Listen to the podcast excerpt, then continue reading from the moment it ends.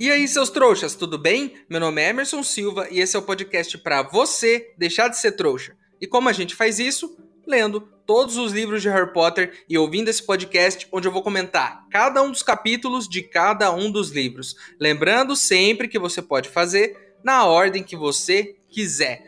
Hoje vamos comentar o capítulo 18 de O Cálice de Fogo, A Pesagem das Varinhas. Agora, o que isso significa, eu não faço ideia. Será que varinhas mais pesadas só competem contra varinhas mais pesadas? E varinhas mais leves contra varinhas mais leves? Eu não sei o que isso significa, mas a gente vai descobrir no episódio de hoje.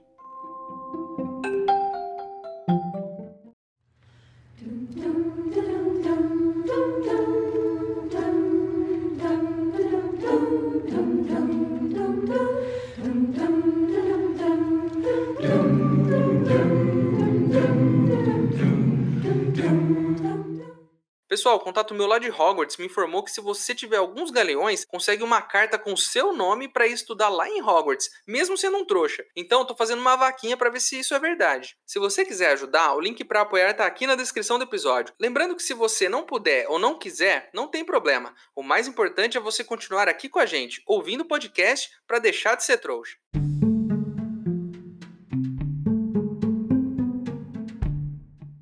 O Harry tá numa situação desgraçada, vamos pensar aqui. Ele foi chamado para participar de um torneio pro qual ele não se inscreveu. Inclusive, alguém pode ter inscrito ele para poder matá-lo. E ele não pode recusar participar desse torneio porque o contrato mágico obriga ele a participar, mesmo que ele não tenha colocado o próprio nome no cálice. O que não faz sentido nenhum e a gente já falou no episódio anterior sobre isso. Além disso, com certeza vai ficar todo mundo olhando torto para ele. Fiquei imaginando aqui. Porque olha só, imagine que ele burlou o sistema, pelo menos é o que todos acham, né? Burlou o sistema da linha etária do Dumbledore, colocou o nome e foi escolhido. Quantos daqueles alunos não queriam ter feito isso e não conseguiram? Quantos foram para a enfermaria barbudos? E se não bastasse isso, a Grifinória fica tratando ele como um herói. Todo mundo né, fica é, muito animado quando vê o Harry, dá tapinha nas costas, grita o nome dele, né? Mas, ainda assim, o melhor amigo não quer mais falar com ele. O Harry vai pro lago de manhã com a Hermione. O Rony não quer falar com ele, não tá dando nem bom dia. E aí o Harry tá lá no lago, só com ela, né? Segundo a Hermione, o Rony está com ciúmes do Harry, porque o Harry tá chamando muito atenção. Isso faz sentido? Faz. Mas eu não acho que seja só isso. O Rony, ele tá acostumado com isso, na minha opinião. Com o fato do Harry chamar muita atenção. Ele conhece o Harry desde criança, né? Agora eles têm 14 anos, então ele já tá acostumado com esse negócio de o Harry ser famoso, das pessoas sempre darem atenção para ele. O que eu acho na real é que o Rony acredita que o Harry colocou o nome lá, entrou no torneio e não chamou o amigo para pelo menos tentar participar. Eu sei fazer a analogia perfeita nesse caso. Pensa aqui comigo. Vamos usar o contexto adolescente que a gente está vivendo esse ano aqui. Imagine você aí que está me ouvindo agora. Você está afim de uma menina ou de um menino. E aí, o seu amigo ou amiga diz para você ir lá. Vai lá, tenta a sorte. Mas eu não vou tentar. Eu não vou tentar, mas pode ir lá e tentar. Porque não, não vou passar essa vergonha, não. É isso que o seu amigo te fala. Aí você compra esse papo do seu amigo de não tentar, de passar vergonha, de que não vai dar nada. Aí você não vai, não fala nada, não, não joga o seu charme, né? Aí no outro dia de manhã, você acorda, toma o seu café da manhã, se arruma, vai para a escola como todos os dias você faz, e aí você vê o seu amigo beijando aquele menino ou aquela menina que você falou sobre no dia anterior. Eu acho que você se sentiria atraído de alguma forma. Por mais que seu amigo dissesse que ele não tem nada a ver com isso, que a outra pessoa foi atrás dele. A gente compra o lado do Harry porque a gente está vendo a história do ponto de vista do Harry. E sabemos que ele não colocou o nome no cálice. Mas olha um segundo. Tenta olhar, tenta fazer esse exercício. Olha um segundo da perspectiva do Rony. É sacanagem, não é? Porque o Harry entrou no torneio, colocou o nome e não chamou o amigo. É claro que ele poderia acreditar no Harry, acreditar no amigo de que o amigo não colocou o nome lá dentro. Legal, mas ele não acreditou. Então, ele não acreditando que o Harry não pôs o nome, todo esse desenho se forma na cabeça dele. E ele fica chateado porque o amigo poderia ter avisado ele, poderia ter mostrado como fazer, para ele também ter uma chance de participar, não é mesmo? Mesmo que ele não fosse escolhido. Eu acho que é esse o problema do Rony. E eu acho que a minha analogia é perfeita para esse caso. Aí o Harry e a Hermione estão lá conversando e começa aquele famoso leve trás, né? O Harry diz pra Hermione dizer pro Rony que diz para ela para dizer para ele que ele diz pro Rony que ele é um bobão. E que se ele quiser, ele pode pegar o lugar dele no torneio, porque ele não tá afim de participar desse torneio aí fica fazendo cara de bobo na frente de todo mundo. Eu não sou elfo doméstico, não sou garoto de recados, então se vira aí. Se quiser falar com ele, você vai lá e fala. Porque eu não sou dessas, não. Não vou ficar levando um recadinho seu para ele, não. Não é exatamente isso que ela fala, eu dei uma exagerada, mas é mais ou menos isso mesmo. Aí ela convence o Harry a escrever uma carta pro Sirius e contar essa parada toda pro Sirius. Eu fiquei ansioso para saber da resposta do Sirius. Por quê? Os adultos dessa escola, nenhum deles tem responsabilidade. Será que Sirius será o adulto responsável que vai impedir esse menino de participar desse torneio? Eu não sei. Não tô botando muita fé de que isso vai rolar, não. Mas quem sabe? Quem sabe o Sirius não impeça essa escola de fazer isso com o menino, de colocar ele numa competição mortal que ele não se inscreveu. Vamos lembrar sempre disso aqui. Harry não se inscreveu para essa competição. Como eu disse agora há pouco, que todos estariam com a cara virada para o Harry, todos realmente estão com a cara virada para o Harry. A Lufa-Lufa inteira tá de cara virada. Por quê? Porque roubou o protagonismo do escolhido de Hogwarts, que dessa vez é da Lufa-Lufa. Chegou a vez da Lufa-Lufa ter protagonismo nessa escola, e aí aparece o Harry e rouba isso. Ah, não, não pode, tem que ser eu aqui. A Sonserina também não tá nem aí para ele, né? O que já é comum não é novidade. Até a Corvinal também tá de cara virada. Então só a Grifinória comprou o Harry de campeão, o resto das outras turmas tá pistola com o Harry. O Draco fica lá falando que o Harry não vai durar 10 minutos. Eles estão lá na aula, né? E aí o Draco fica lá no fundo. E esse, esse tonto aí do Harry não vai durar 10 minutos. Metade dos campeões desse torneio sempre morre. Quer dizer, é, é sabido que metade dos campeões sempre morre, mas a escola insiste em fazer esse menino competir. Mais um dos motivos do porquê todos os adultos da comunidade bruxa são irresponsáveis. O moleque não poderia ter passado a linha etária, foi inscrito em uma quarta escola, o torneio é para três participantes e ele foi escolhido como quarto, e pelo jeito metade dos campeões morre. Mas mesmo assim, vai, vai lá, vai lá. Contrato mágico. Tá aqui, ó, contrato mágico. O Hagrid, assim como Hermione, acreditou no Harry. Olha só, podemos esperar muita coisa do Hagrid. Ele é imaturo? É. Ele é responsável?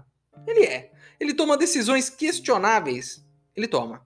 Mas ele tá sempre ali do lado do Harry e acreditou nele.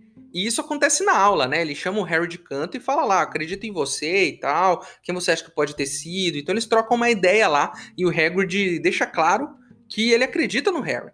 Enfim, os dias vão passando e o clima vai ficando mais tenso. Cada dia que passa, mais tenso. Os outros alunos até aparecem com um distintivo no peito, onde estava escrito Cedrico, o verdadeiro campeão. E quando se aperta o distintivo, ele vira Potterfed. É aquele tipo de brincadeira saudável de criança, né? E olha só, pensei aqui, se o distintivo da Fale da Hermione tivesse uma animação, se você apertasse, aparecesse um elfo dançando, alguma coisa assim, eu acho que venderia bem mais. Mas, né, ela optou por uma coisa mais clean ali, uma coisa mais limpa. É, aí, meus amigos, aí temos uma cena que me deu um certo ódio e eu preciso falar sobre ela aqui. Me deu um certo ódio ver essa cena acontecer. Primeiro, o Draco diz que pode até dar um distintivo desse pra Hermione, mas que ela não pode encostar nele porque ele já lavou a mão e não quer tocar numa sangue ruim. Aí o Harry fica pistola e aponta a varinha pro Draco. O Draco não deixa barato e aponta a varinha pro Harry. Os dois se atacam. O feitiço do Harry acerta o Goyle, que é o amigo do Draco, e ele fica cheio de furúnculos. O feitiço do Draco acerta Hermione e os dentes dela começam a crescer. A Hermione já tem dentes grandes é descrito que a Hermione tem dentes grandes, mas eles crescem ainda mais. Tudo bem, tudo bem, briga de criança, né? Só ir pra enfermaria, dar uma detenção para cada um. Mas não, estamos na aula de quem? Snape. Snape. E se professores e diretores são imaturos, Snape é mais ainda. O Snape pede primeiro pro Draco explicar o que aconteceu. E aí o Draco fala que foi tudo culpa do Harry. Aí o Snape olha pro Goyle e fala: pra enfermaria. Aí o Rony diz que acertaram um feitiço no Hermione também, e que a menina tá lá com os dentes crescendo. Aí o Snape olha pra Hermione, ela já tá parecendo uma capivara já, com os dedos tão grandes mesmo. Aí o Snape olha pra Hermione e fala assim: Não vejo diferença nenhuma na cara dela. Cara, você é um adulto, você é um professor, você é muito mais velho que essas crianças. Cara, qual o seu problema? Arruma um passatempo, vai ler um livro, arruma uma namorada, um namorado, não sei, cara. Sempre isso, Snape. Você é muito chato, cara. Você é chato demais. Você fez curso. Não é possível. Você fez faculdade. Não é possível. Você fez faculdade para ser chato, cara. Cara chato. Que cara chato, velho. Chato demais.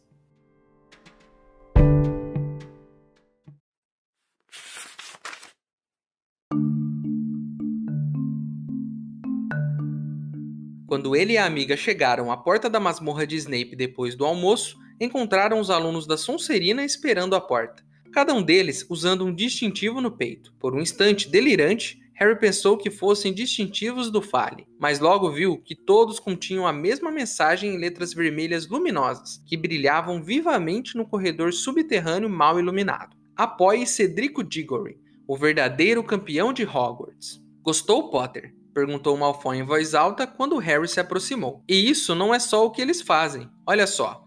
E apertou o distintivo contra o peito. A mensagem desapareceu e foi substituída por outra, que emitia uma luz verde. Potter fede. Os alunos da Sonserina rolaram de rir. Cada um deles apertou o distintivo também, até que a mensagem Potter fede estivesse brilhando vivamente a toda a volta do garoto.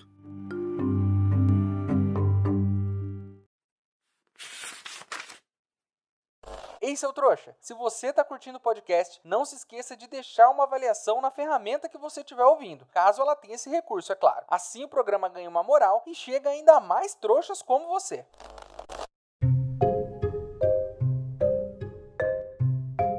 Era para termos uma deliciosa aula de poções com Snape agora, depois de todo esse incidente vergonhoso que aconteceu. Mas por infelicidade, nosso menino Harry terá que deixar essa aula para a cerimônia de pesagem das varinhas. Olha só, que triste, né? Ter que sair dessa aula.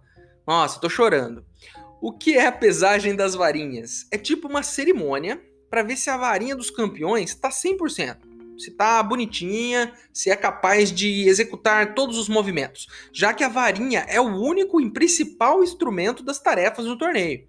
Então eles vão ver se tá tudo certo com essas varinhas aí. Afinal de contas, é só um pedaço de pau, né? Se você tropeçar e cair em cima, vai quebrar. Então, pô, as crianças com isso aí, o, Harry tá no quarto ano, os outros no sétimo, sete anos de varinha já. Deu tempo de quebrar, de acontecer. O Rony mesmo quebrou a dele dois anos atrás. Então, eu acho que se eu fosse um bruxo, provavelmente eu teria que trocar de varinha todo ano. Porque, pô, pra eu cair aqui e quebrar as coisas, cara, não é difícil, não. Não é difícil. Todo dia eu tô quebrando um negócio. E se você acha que isso é exagero, eu vou contar um segredo para vocês. Aqui na minha casa não tem copo de vidro. Se você vier aqui na minha casa e eu for te servir um suco de laranja, você pode ter certeza que vai ser num copo de plástico. E sabe por quê?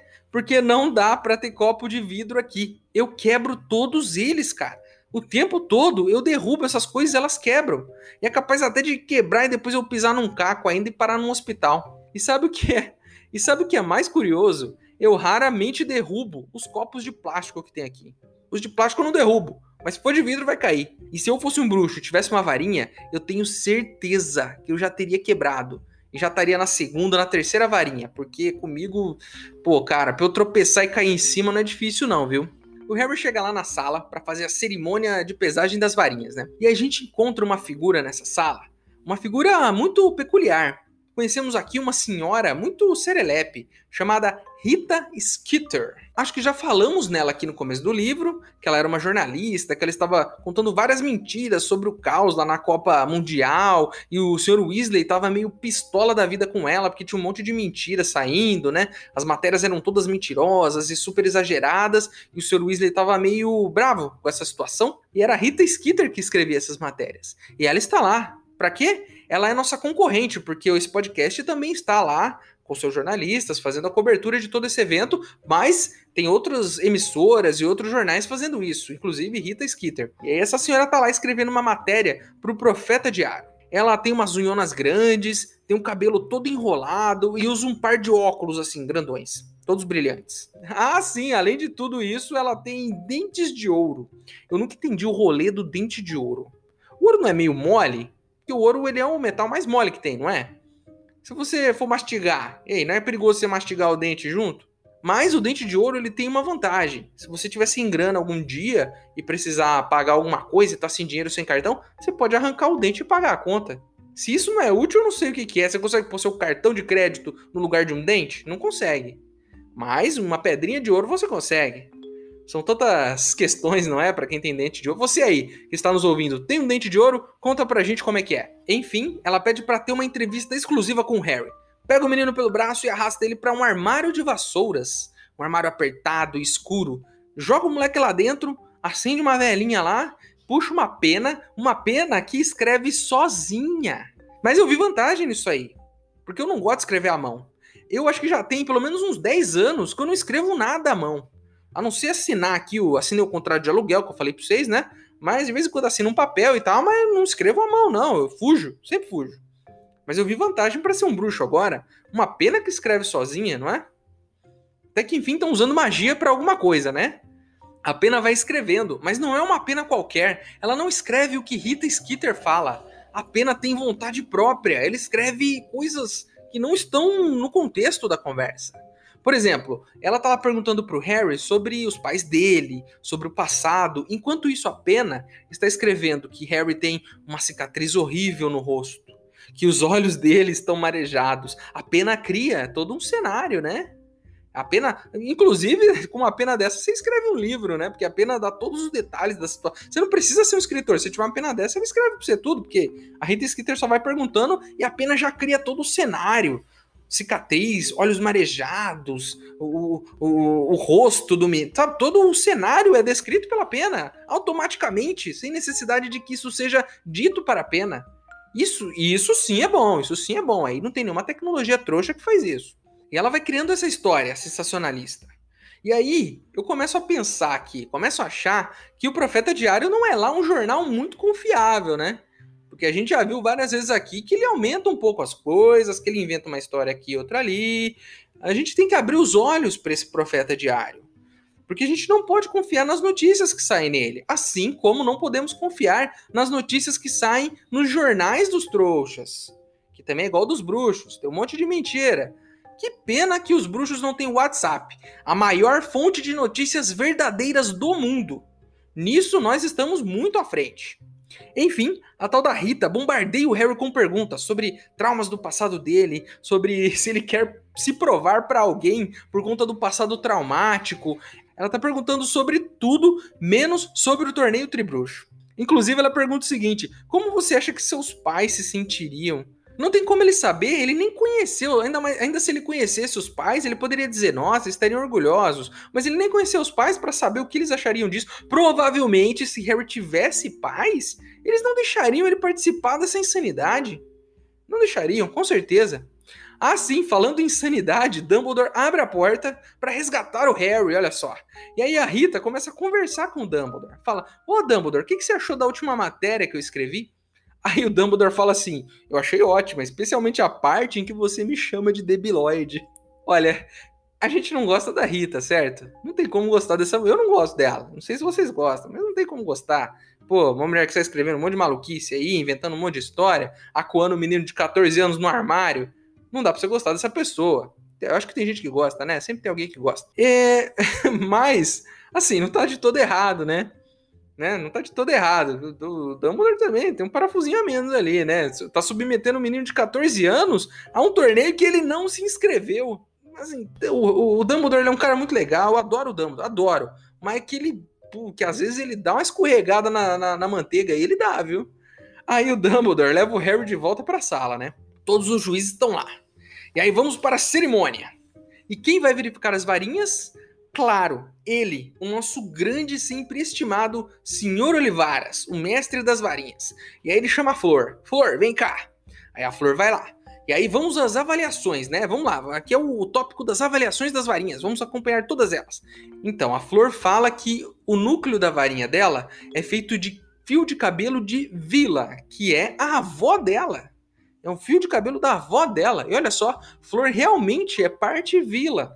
E se você não se lembra, as vilas são criaturas lindas, maravilhosas, que te hipnotizam com sua dança para depois jogar bola de fogo na sua cara. Chegou a vez do Cedrico. A varinha dele tem núcleo de pelo de unicórnio. E a primeira coisa que eu pensei, esse cara tem memória fotográfica, porque ele olha e fala, foi eu que fiz. Eu me lembro até hoje do unicórnio que eu tirei o pelo, que não ficou muito feliz na hora que eu fiz isso. Ele tinha mais ou menos 1,70, ele fala alguma coisa assim. Ele se lembra desse unicórnio que ele tirou esse pelo para fazer essa varinha do Cedrico. Parabéns pra esse velho, cara. Vamos agora para a varinha de Vitor Krum. O Olivaras olha e na hora fala: pô, essa aqui foi feita pelo Gregorovitch. Além de ter ótima memória, só de olhar ele já sabe quem fez essa outra varinha. Enfim, chegou a vez do Harry, né? E aí o Olivaras, ele olha para a varinha do Harry, ele fica fascinado. Ele fica um tempão olhando. O Harry até pensa: pô, cara, não vai falar que essa varinha é irmã da varinha do Voldemort. Que senão essa tia aqui vai ficar maluca. Vai sair no, no, no, na capa do jornal. Eu consigo até imaginar a matéria. Vai sair assim: Harry Potter e você sabe quem? Dois lados da mesma moeda. Ó, o que vocês acham? Pô, essa, essa é. Não, Harry Potter e você sabe quem? Dois lados da mesma varinha. Não sei, né? Acho que da moeda era mais legal. Eu sou um especialista em títulos sensacionalistas. Mas o, o, tiozinho, ele é educado e ele não fala muito sobre esse passado da varinha do Harry. Só fala que é uma ótima varinha e tudo mais e fala que tá tudo certo. Aí depois dessa maluquice toda, o Harry consegue voltar pro salão comunal. Chegando lá, ele encontra a resposta dos Sirius, esperando por ele. E aí o que, que tem lá? O padrinho se mostra preocupado com a situação, mas diz que com Dumbledore e Olho Tonto Moody na escola, o Harry não vai correr perigo. Pô, Sirius, é claro que não, mas é claro que não. Ele está em perfeita segurança, não é mesmo? O, o primeiro, Dumbledore, quase matou o Harry aqui algumas vezes por negligência. Você pode matar alguém por negligência. Deixou na escola, por exemplo, um objeto que era procurado por um cara que queria matar o menino.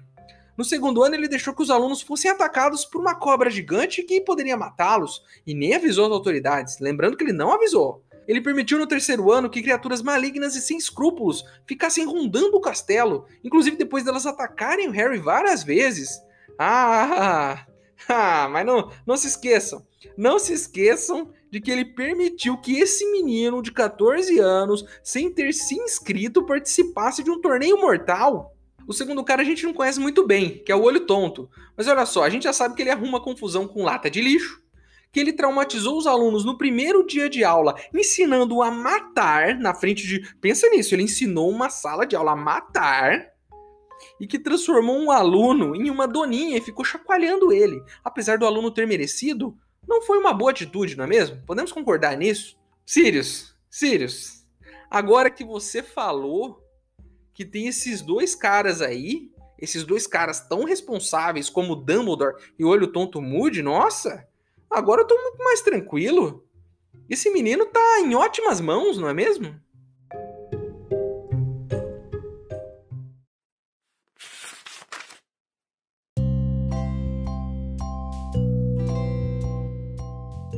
Não dê atenção à pena, Harry, disse Skitter com firmeza. Relutante, Harry ergueu os olhos para ela. Agora, por que decidiu entrar para o torneio, Harry? Eu não entrei, disse Harry.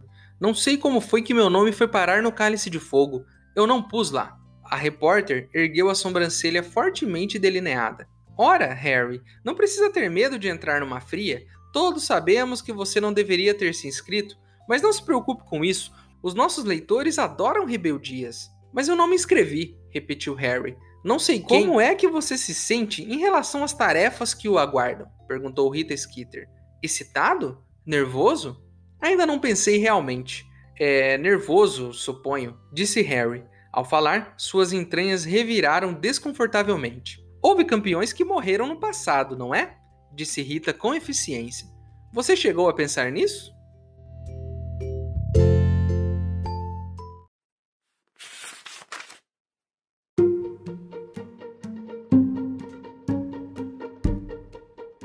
Então é isso, meus queridos. Terminamos mais um episódio de Harry Potter e o Cálice de Fogo.